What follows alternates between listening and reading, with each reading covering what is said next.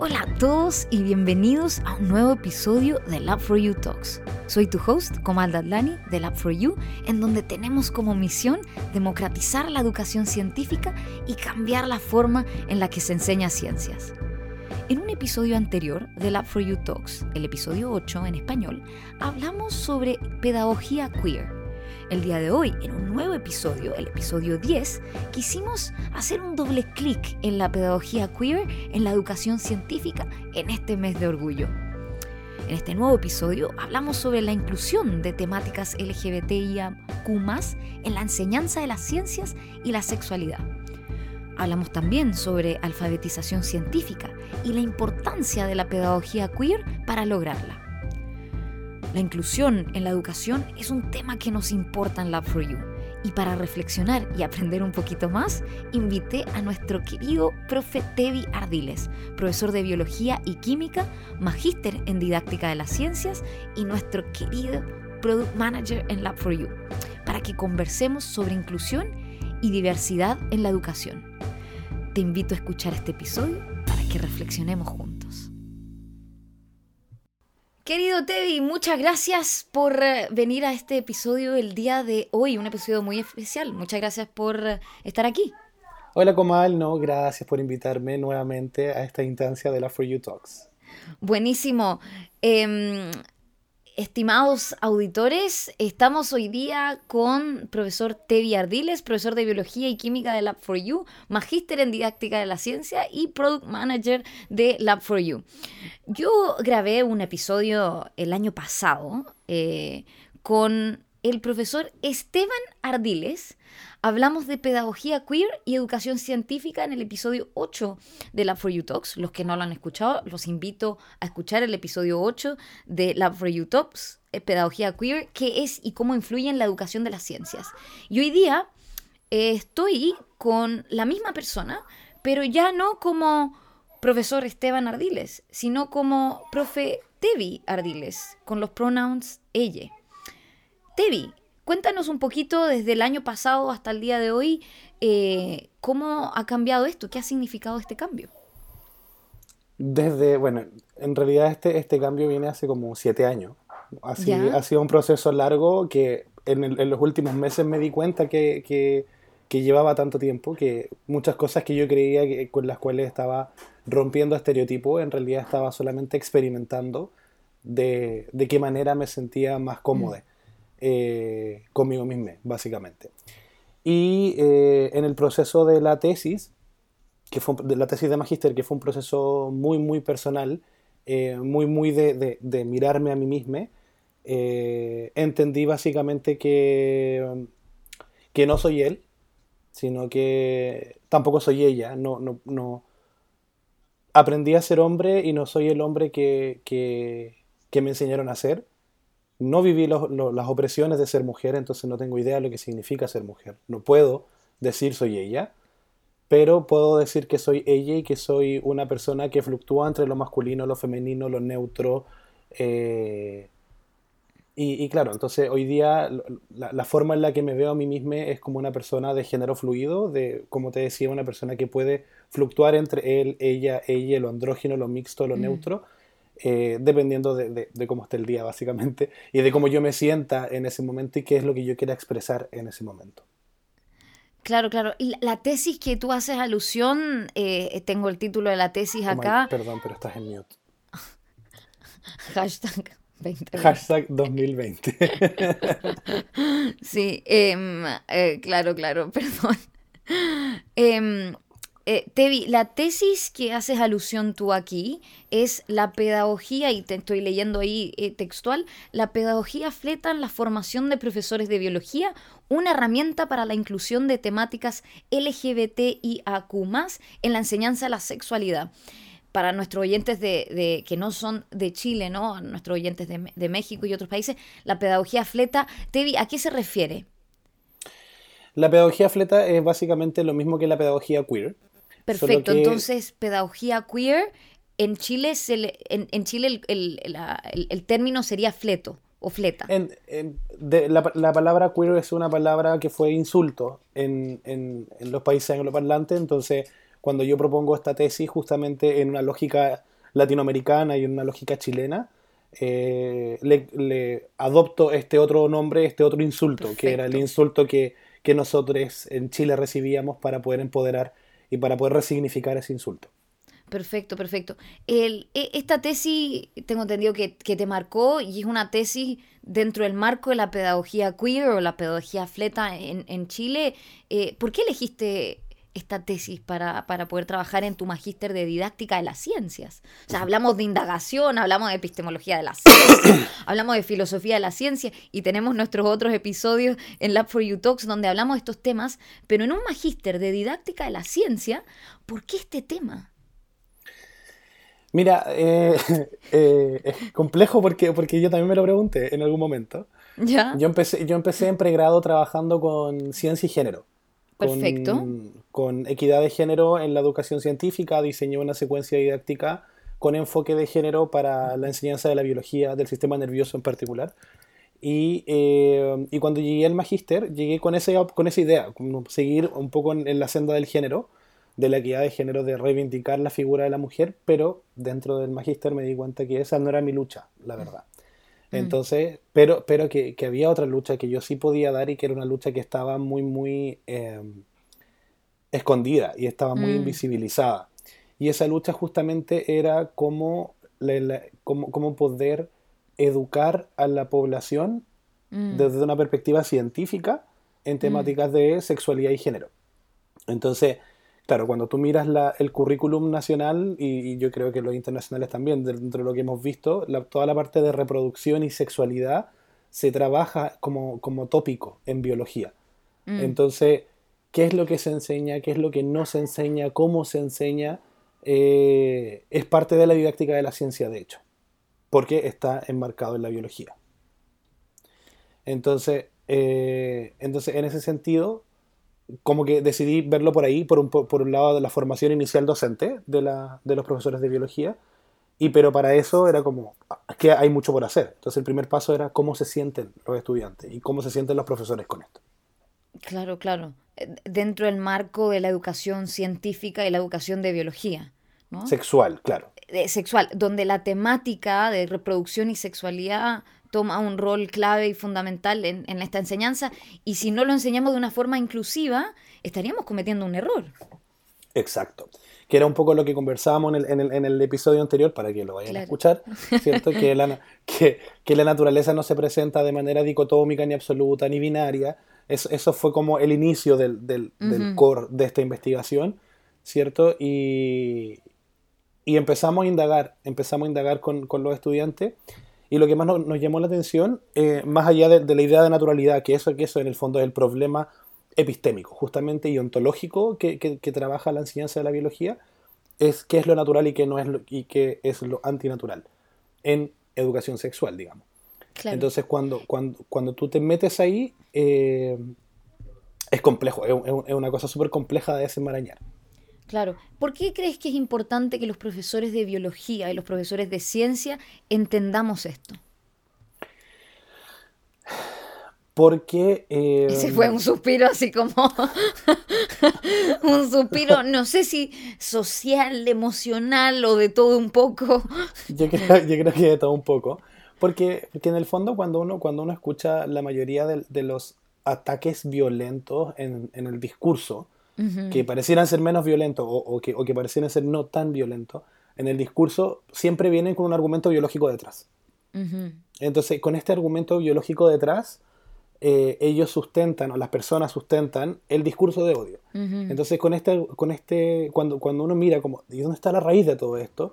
Entonces, no son mensajes que aparecen en la tele, un poco, un poco en la política lo, lo, los transmite mucho, mm. eh, algunas otras instituciones también, pero, pero claro, uno piensa y dice, ok, todas estas personas pasaron por el colegio.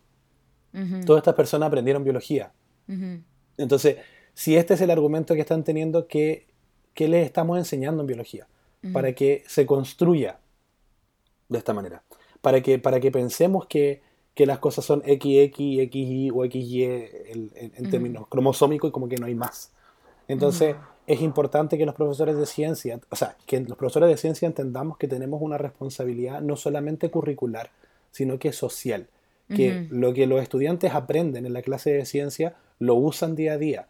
Si los estudiantes no aprenden sobre vacunas, tenemos, tenemos un problema, ¿cierto? Después cuando llega una pandemia como la que estamos viviendo.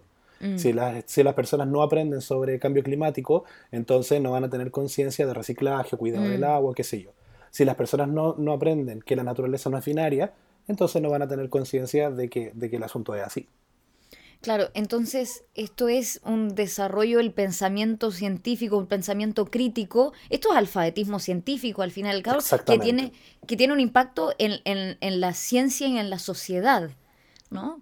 hoy día lo que nos está pasando como sociedad es que dejamos la ciencia de lado, ¿no? Eso es de laboratorio, eso es... Eh, eh, y lo dejamos fuera de la conversación social y ahí es donde está el, error eh, y, y, el rol que jugamos y que juegan los científicos y los profesores de ciencia. Nosotros, nosotros en ese sentido reconocemos a nivel didáctico al menos tres niveles de la alfabetización científica. Ya, cuéntame cuáles son esos tres niveles de la alfabetización científica.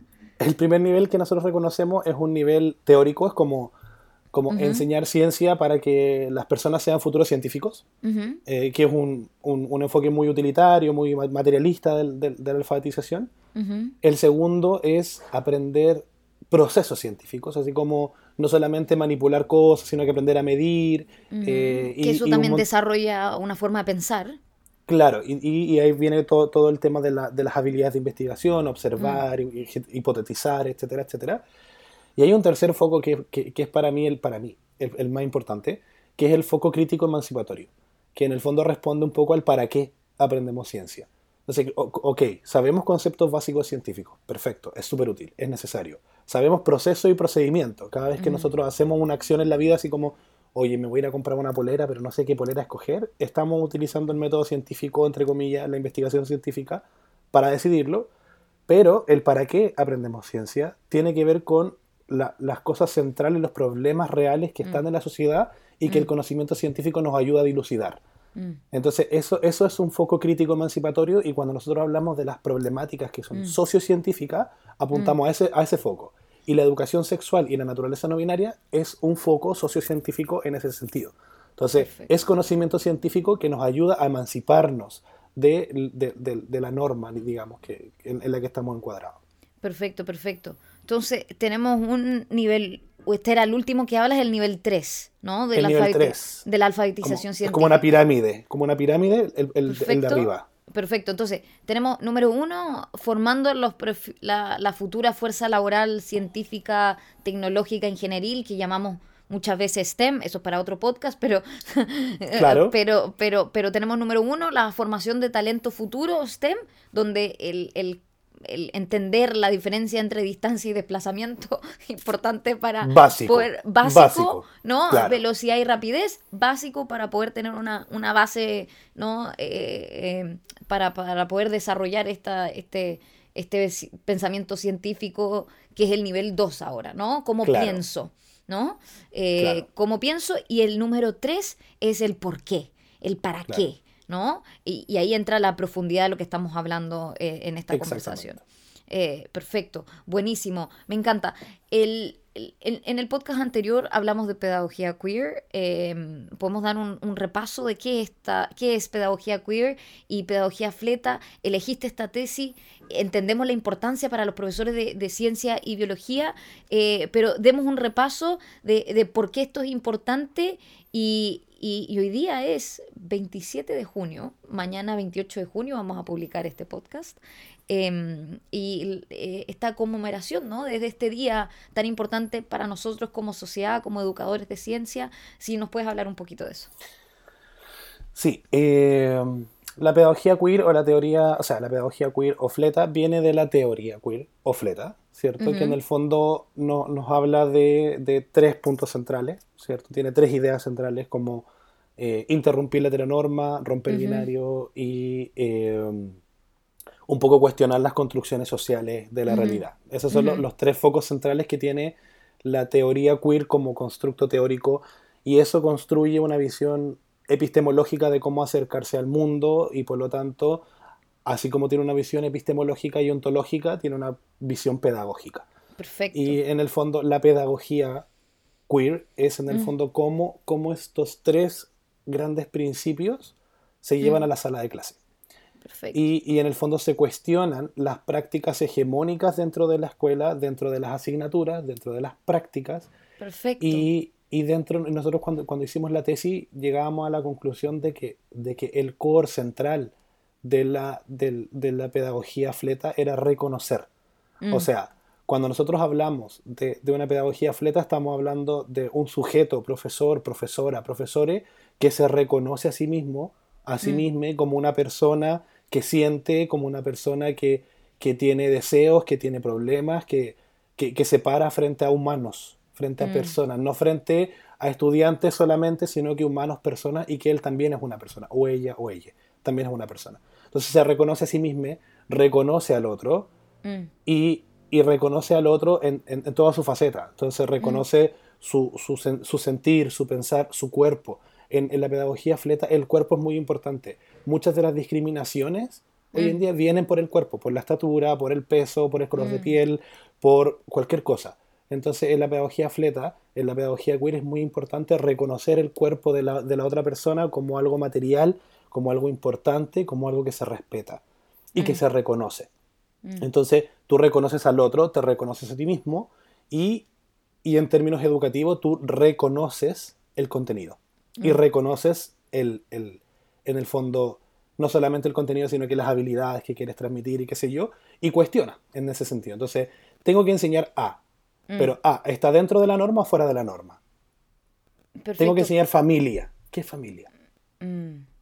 ¿Y puedes dar, tendrás algún ejemplo que hayas visto, ya sea en la tesis o, en esta misma deconstrucción que estás haciendo de la teoría queer y su relación con la pedagogía queer? Y hablaste de estos tres, de, deconstruir la construcción social de la identidad, romper estos eh, binarios y tercero, y interrumpir la heteronormativa normatividad, ¿no? ¿Tiene, ¿Tienes algún ejemplo que haya salido de la tesis para que nuestros oyentes puedan entender mejor como con un ejemplo concreto de algún, alguna temática de una clase de biología que uno puede tomar eh, este ejemplo y decir, ok, aquí puedo aplicar pedagogía queer? Claro. Por ejemplo, mira, en, el, en, el, en la tesis salió, un, de hecho, como la frase central que guió toda la tesis fue que un estudiante de segundo año nos dijo, a mi sexualidad no me lo pasaron. Mm. Y, y, después cuando el estudiante... ¿Segundo año de universidad? O segundo, año, segundo año de universidad. Ah, wow. Eh, ¿De biología? Ah, de biología, de pedagogía en biología. Oh, él decía, a mi sexualidad no me lo pasaron. Pero después cuando el mismo estudiante conversaba y contaba como experiencias sexuales o su orientación sexual o diferentes cosas, el estudiante sí sabía sexualidad. Entonces uno dice, ya, yo no sé, primero me dice, yo no sé sexualidad porque no me lo pasaron y después me está diciendo cosas de sexualidad que sí sabe. Entonces, en realidad, lo que no le pasaron es el contenido de sexualidad. Mm. Entonces, nosotros nos damos cuenta y en la tesis que hay un cuerpo, contenido, duro, frío, lejano, que es distinto a lo que la persona vive día a día. ¿Será porque esto, esto es tabú en la sociedad y, y, o, o, cómo es? Porque eh, el, que lo, ¿cómo se construyó ese contenido del estudiante? Eh, efectivamente, efectivamente tiene que ver mucho con el tabú, con lo que no se dice y con lo mm. que se dice y cómo se dice. Mm, y, ahí viene, mm. y ahí viene la pedagogía queer. Porque lo que, lo que se dice, lo que se enseña como normal, lo que se enseña como común, o cuando se da solamente foco reproductivo, foco mm. binario. Por ejemplo, sistema reproductor masculino, sistema reproductor femenino. Una persona como yo no utiliza su sistema reproductor para reproducirse. Entonces, ¿es mm. correcto, normal, o e, está bien llamarlo sistema reproductor? Y por otro lado, masculino y femenino son géneros. Entonces, mm. llamarlo sistema reproductor masculino, ¿es correcto? En vez de llamarlo, por ejemplo, sistema urogenital testículo peniano. Es más largo pero es más correcto. Porque es urogenital, es genital, es urinario y hablamos de la gónada y el, y el copulador, testículo peniano. Hablar de, no sé, mm. de mujer embarazada mm, o hablar de persona gestante. Una persona gestante es una persona independiente de su género que puede gestar. Un hombre trans con útero puede gestar. Un hombre trans con útero puede menstruar. Por lo tanto, es una persona menstruante. Claro. No es, no, es una, Sí. aquí hay ejemplos concretos, me encantan, eh, aquí hay hartas ideas. ¿Cómo, ¿Cómo estamos aplicando esto en el currículum? Por ejemplo, podemos dar el ejemplo de Chile, ¿no? El currículum nacional de Chile eh, se está pensando en, en, en una perspectiva de, de género o de... Eh, con, en inglés se habla mucho de gender lens, ¿no? De, ¿se, está pensando en esto o, lo ves lejano? Con mucho orgullo te digo que creo que se está pensando. Como en el currículum actual es un currículum que igual es antiguo, del 2009, si no me equivoco. No, la última reforma es del 2015. Del 2015, que se empezó el 2009. Eh, pero 2015 igual ya son siete años. Mm. Ahora, eh, con mucho orgullo, por eso te digo, con mucho orgullo te puedo contar que la idea de naturaleza no binaria que, que vimos en el podcast anterior se llevó a, un, a una comisión para la formación de los estándares nacionales de pedagogía en biología, de todas las pedagogías en biología. Y hay cuatro estándares ahora que apuntan a naturaleza no binaria. Apuntan a que los profesores de biología, cuando salgan, una de las cosas con las que tienen que cumplir es con entregar una visión holística de la sexualidad, enseñar que la naturaleza no es binaria y, que tienen que utilizar un repertorio de ejemplos.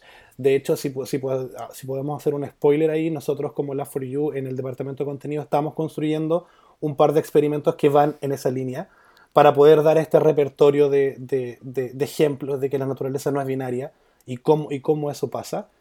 Eh, entonces, en el fondo, eh, eso, eso está a nivel, a, nivel, a nivel de exigencia para las pedagogías. Perfecto. Una vez que estén las pedagogías, va a pasar probablemente a la prueba inicia, después a la evaluación docente y por lo tanto tiene que entrar al currículum. Eventualmente tiene que entrar al currículum. Perfecto. O sea, eh, eh, por lo que estoy entendiendo es que el Ministerio de Educación sí está caminando en el camino indicado, pero todavía no hay cambios estructurales. Claro. Ya, perfecto, perfecto. El, el, para, para, ir concluyendo, eh, Tevi, em, la tesis, ¿no? una herramienta para la inclusión de temáticas LGBT y AQ más en la enseñanza de la sexualidad. Em, si yo no soy un profesor, profesora eh, de la comunidad LGBT, eh, ¿cómo puedo yo tomar esto para ser más inclusivo? Inclusiva, inclusive.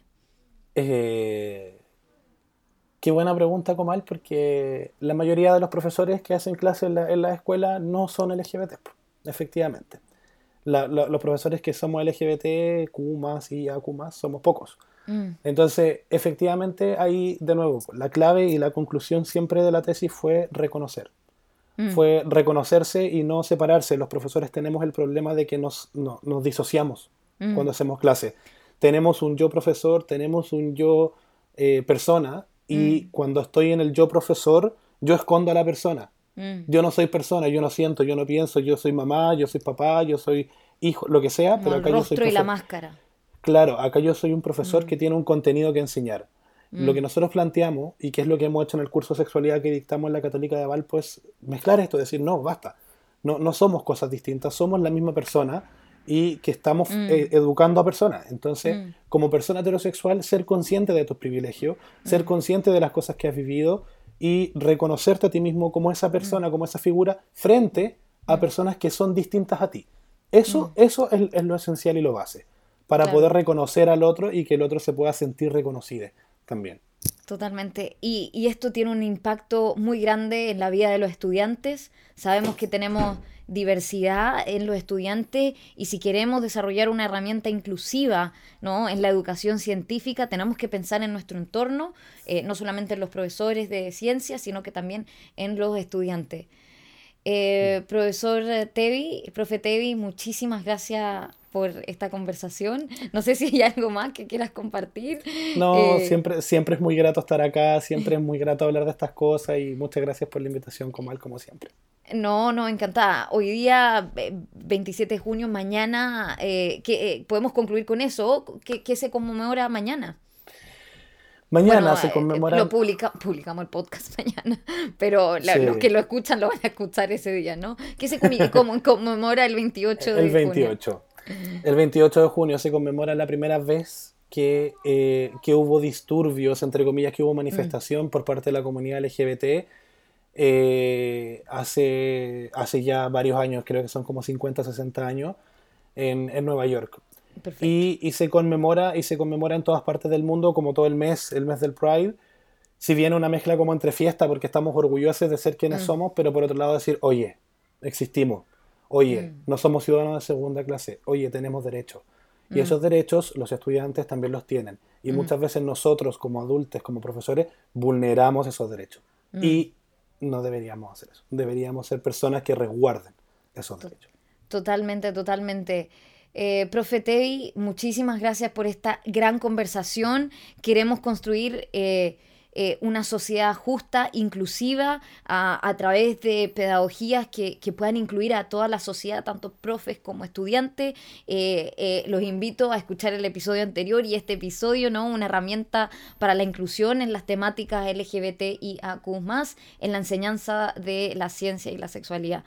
Profe Tevi, muchísimas gracias. No, como muchas gracias a ti. Nos vemos pronto. Que estés bien. Chao, chao. Nos vemos. Gracias. Chao, chao.